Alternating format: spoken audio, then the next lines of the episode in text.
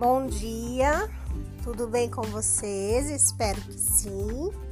Hoje nós teremos mais uma aula de leitura do terceiro capítulo do livro Mistério dos Cinco Estrelas, feito pelas alunas Samira e Gabriele. Vamos acompanhar? E precisava de tempo e espaço para pensar. Teria sido vítima de uma ilusão? Há pessoas assim, basta olharem para o céu que vem disco voadores, gente que vive mais fantasia do que realidade, doentes da cuca que imaginam coisas ou que viram nem acontecerem. Sofria dessa enfermidade. Ou anda intoxicado pelo excesso de leituras policiais e de filmes seriados na televisão. Ou ainda, quem sabe, um ambiente cinematográfico do Emperor Park Hotel, com seu variadíssimo elenco de personagens tão diferente do seu mundo. Tinha-lhe afetado a mente? Você não viu nada, Léo? Disse a si mesmo já na rua onde morava. Tudo imaginação. Amanhã no parque vou dar até risada e com apetite. A família de Léo vivia numa casa muito velha, como eram quase todas do bairro. Seus pais, Rafael e Yolanda, haviam nascido lá no Bexiga, um dos núcleos italianos da cidade. Conheceram-se na infância, mas só se casaram depois de um dos noivados mais longos do quarteirão.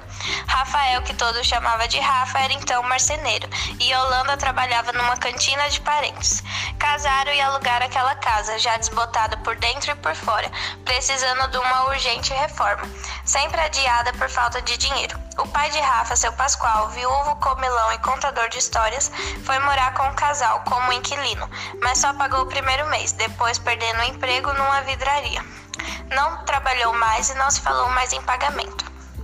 Ao contrário da maioria das famílias italianas, Rafa e Yolanda tiveram apenas dois filhos, Leonardo agora com 16 anos e Diogo com 12. Mas a casa, principalmente nos fins de semana, estava sempre lotada de parentes e amigos, quando a dona Yolanda fazia na cozinha tudo o que aprendera na cantina. O Guilma diz que vem aqui domingo, disse Léo à sua mãe. Então vou preparar algum prato especial. Será que ele gosta de aspargo? Mas se não gosta, ficará gostando do jeito que eu faço. Precisamos agradar bastante esse homem. Arranjou um empregão para você. É verdade, concordou Léo. O ordenado é pequeno, mas as gorjetas são boas. O Guilma comprou um Fusca e um apartamento com elas. Por isso, cuidado, filho. Não vá perder esse emprego. Outro assim você não arranjará mais. Não vou perder, mãe. Lá todos gostam de mim. Em seguida, Léo foi para a oficina, como chamavam o quarto dos fundos, onde Rafa fazia esculturas em madeiras, cansado de trabalhar como marceneiro. Descobrirá que era artista e passou a tornear lindas peças que vendia nas cantinas do Bexiga e principalmente na feira hippie da Praça da República. Pascoal, o nono, ajudava a produzir as peças e Léo as vendê-las. Quem não gostava muito da arte era a dona Yolanda, que preferia o operário ao escultor, porque o primeiro ganhava mais que o segundo. Mas Rafa, artista, detestava submeter a horários e obrigações e acreditava que seu talento um dia seria reconhecido. É, filhote, como vai o hotel?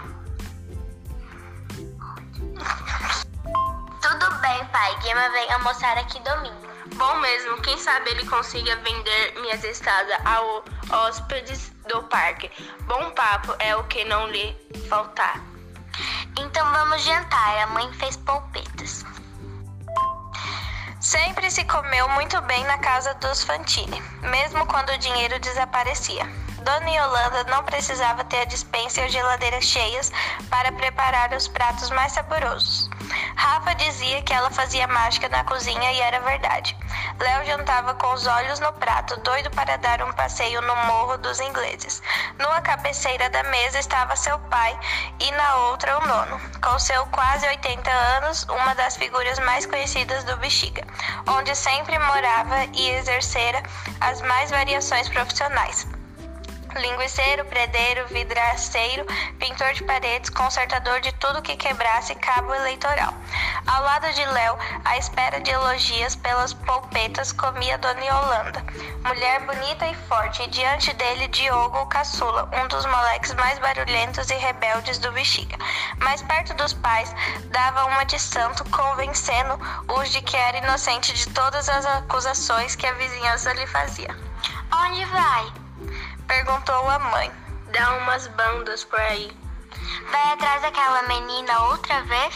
A família toda sabia da gamação de Léo por Ângelo, mas Rafa e Yolanda, e Yolanda mais que Rafa, condenava esse quase namoro porque os moradores do Morro dos Ingleses pertenciam a outra classe social. Eram mais granfinos e quase quando há essa diferença entre namorados nunca dá certo. Vou espiar os teatros, disse Léo. Às vezes consigo entrar sem pagar quando há alguma estrela. O alegre bairro do Bexiga, além de ser o das antigas casas paulistanas, que às vezes Léo frequentava se os espetáculos não eram proibidos, para menos de 18 anos. Mas, aquela noite, sua intenção era que sua mãe adivinhará dar um passeio pelo Morro dos Ingleses lá perto, na esperança de ver Ângela. Léo e Ângela não eram namorados e jamais havia marcado encontro. Estes eram casuais ou disfarçadamente provocados pelo rapaz. Se ela saía à porta do edifício ou ia à confeitaria, Léo materializava-se diante dela, com cara de quem não queria nada e puxava a conversa.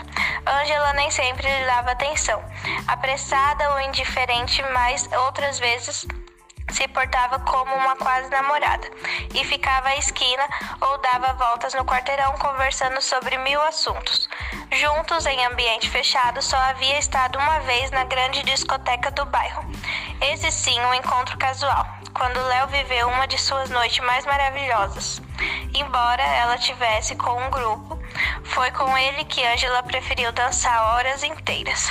Léo imaginou que dessa noite em diante ficariam namorados e as coisas melhorariam, porém se enganou. A garota logo em seguida voltou a vê-lo apenas como um conhecido, entre os muitos que possuía, e a esnobá-lo discretamente. Ele então decidiu não procurá-la mais. Essa decisão, no entanto, durou apenas uma semana abandonada ao concluir que Angela era de fato e sem dúvida feliz ou infelizmente seu primeiro amor. Aquela noite, Léo precisava ver a conversa com Angela mais do que nunca. Tinha a impressão de que só um papo com ela poderia fazer com que esquecesse o cadáver visto ou imaginado no apartamento do barão.